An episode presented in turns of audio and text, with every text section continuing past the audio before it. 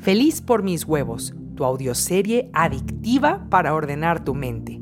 Escucha los episodios en orden desde el primero. Este es el 91. El ricachón Hugo es el villano, hijo de su madre. Cruzaste el portal sabiendo que una mano amiga se muestra en momentos difíciles. ¿Dónde está el pinche Hugo? Ni sus luces, cabrón. Que no fueran flores, porque ahí sí viene con su canastota para que le dé.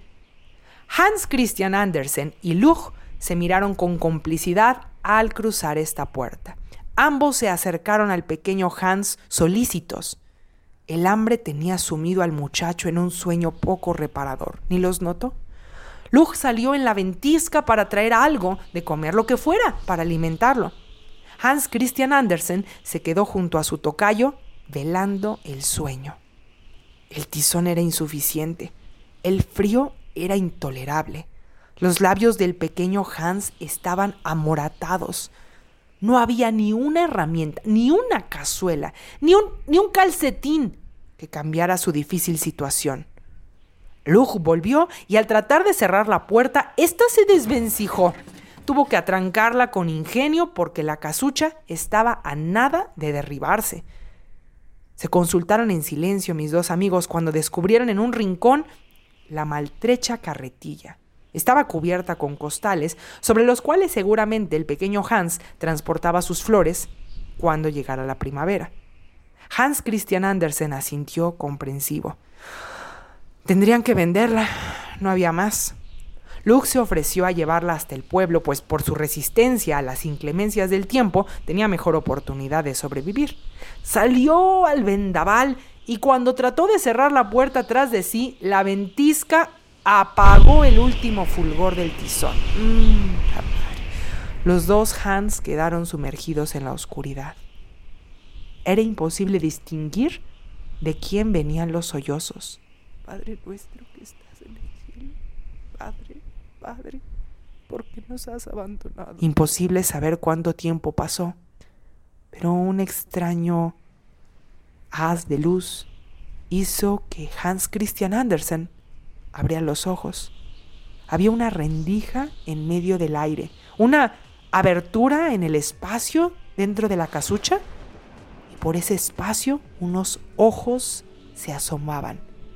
Hans Christian Andersen replicó, ¿Doyle?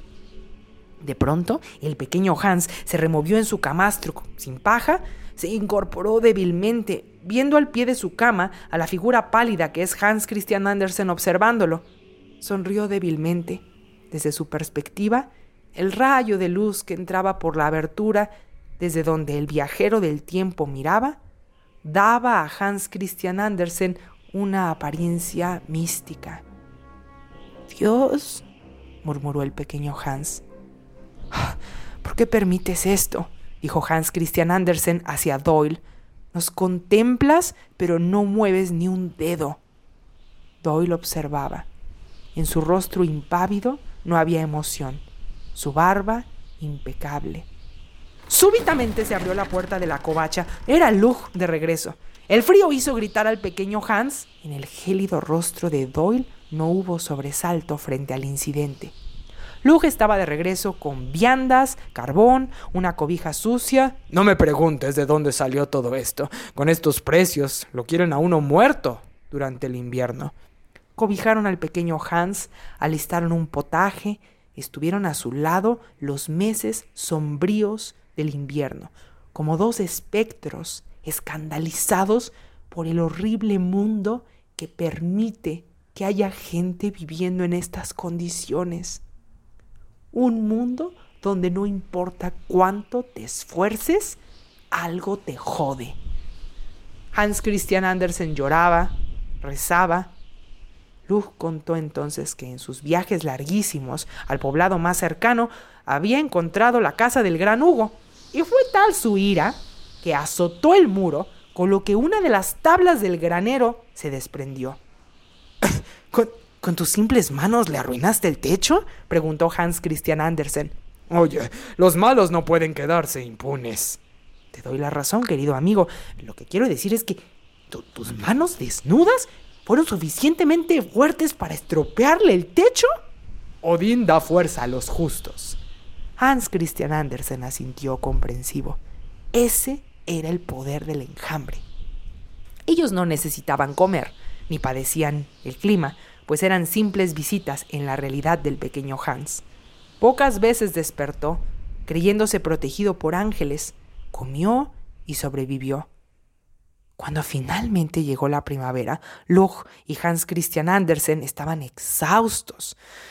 Salieron a estirar las piernas, se alternaban para continuar la vigilancia en el camino. Sabían que de un momento a otro aparecería el infame gran Hugo. Llegó por fin el día. Pidió su canasta repleta de flores. El pequeño Hans contestó con inocencia que ya no le dejaría nada para la venta.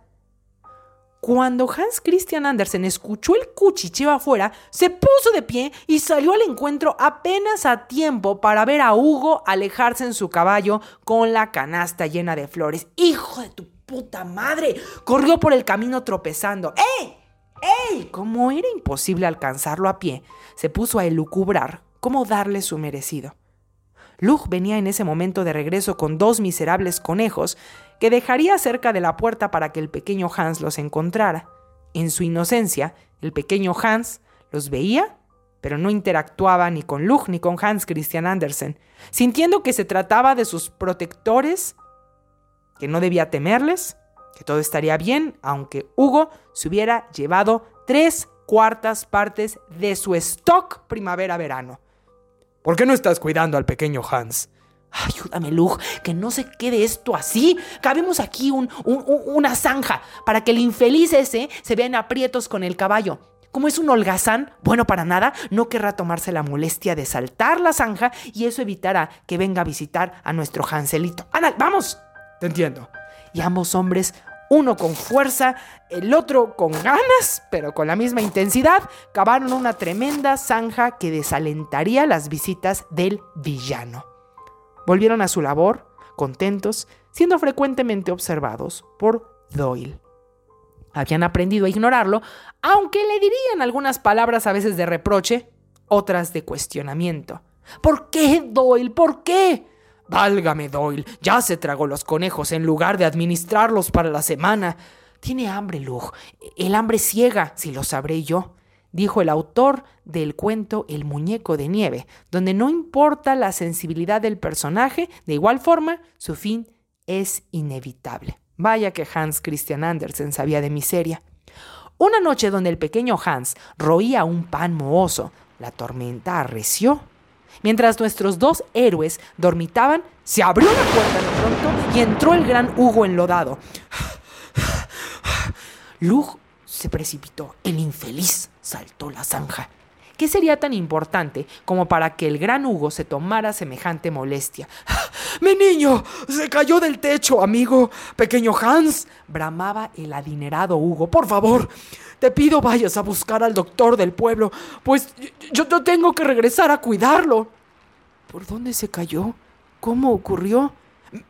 Mi, tejado quedó maltrecho de un tiempo para acá y, no sé qué hacía mi criaturilla jugando, rescatando un gato, ve tú a saber, pero se me accidentó. Hans, te pido como mi amigo, ayúdame. Lug y Hans Christian Andersen se encogieron de hombros. ¿Lo vamos a permitir, Hans? dijo Lug. No deberíamos. Dieron un paso al frente y una luz los cegó de pronto. Frente a ellos se abría un portal. ¡Ay! Ahora no, Doyle.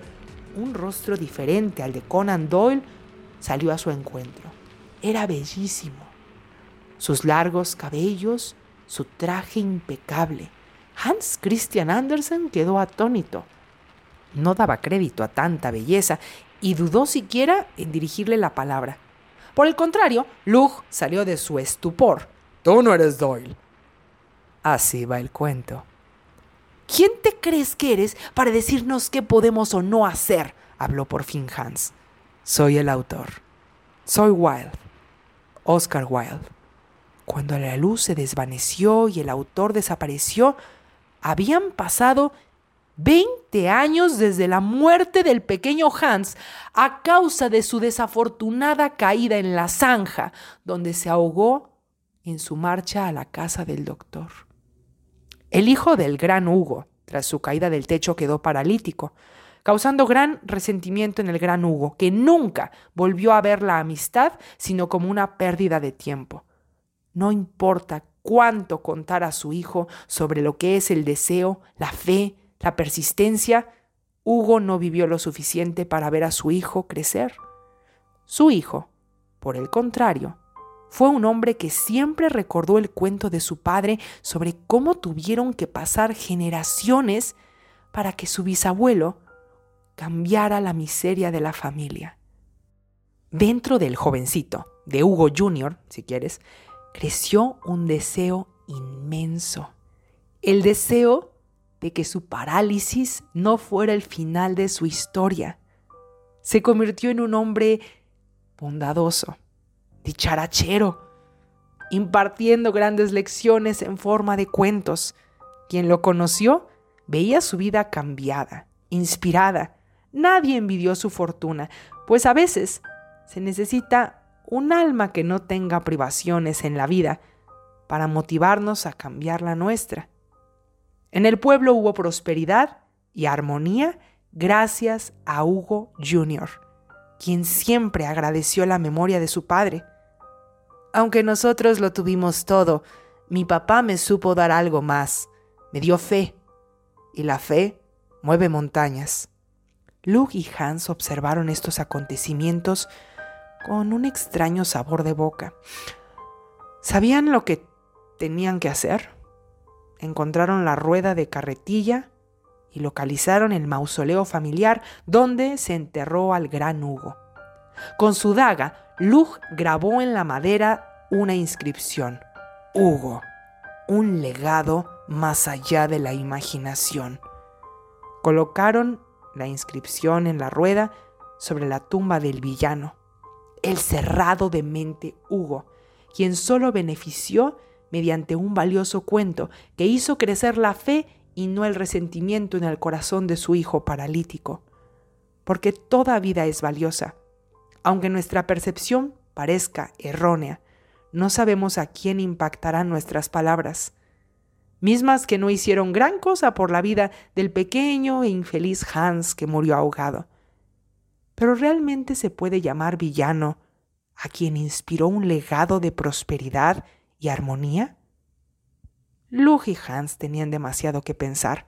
Cruzaron la puerta de regreso donde estaba Quark dormida. Beatriz y el David velaban ese sueño.